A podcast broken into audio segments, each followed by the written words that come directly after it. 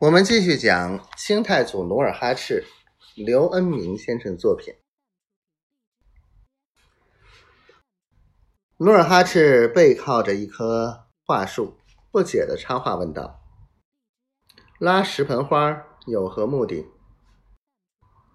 吉斯哈道：“那是掩人耳目，他怕半路上碰见外人，或者遇上您不止的暗探，所以就以。”送花和卖花为名，暗地里通风报信，这样就能神不知鬼不觉的干完那勾当。呵，努尔哈赤听罢，气得拔出长剑，大吼一声，将身边的一棵碗口粗的白桦树咔嚓一下砍断，以解心头之恨。然后道：“这老东西。”想坐山观虎斗，等我杀了尼堪外兰，非杀了他不可。无信无义，当杀！跟随在努尔哈赤身后的佳木山寨主嘎哈善也义愤填膺的骂道：“杀牛祭天那阵子，他话说的比谁都大，事发的比谁都笃定。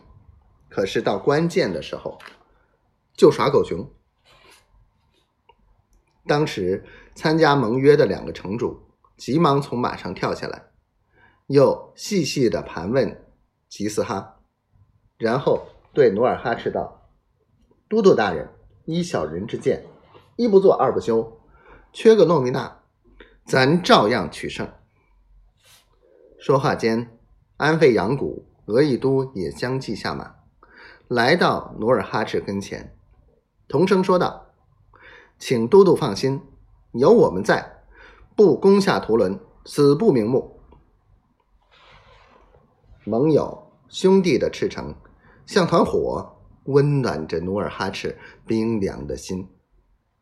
是啊，人逢困境，能得到友人及时热诚的援助，这不比什么都可贵吗？努尔哈赤感动的流着泪。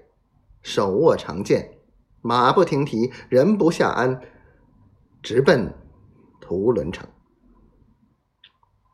图伦虽称之为城，实则是一座屯堡。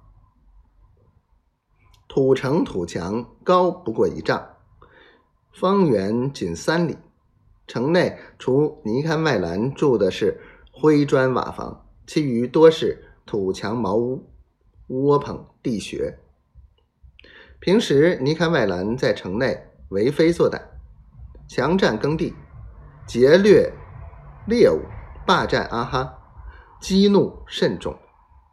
所以，当努尔哈赤率兵逼近城下，各家各户都像过河的牛，各自顾自己，只有尼堪外兰的几个家族亲信。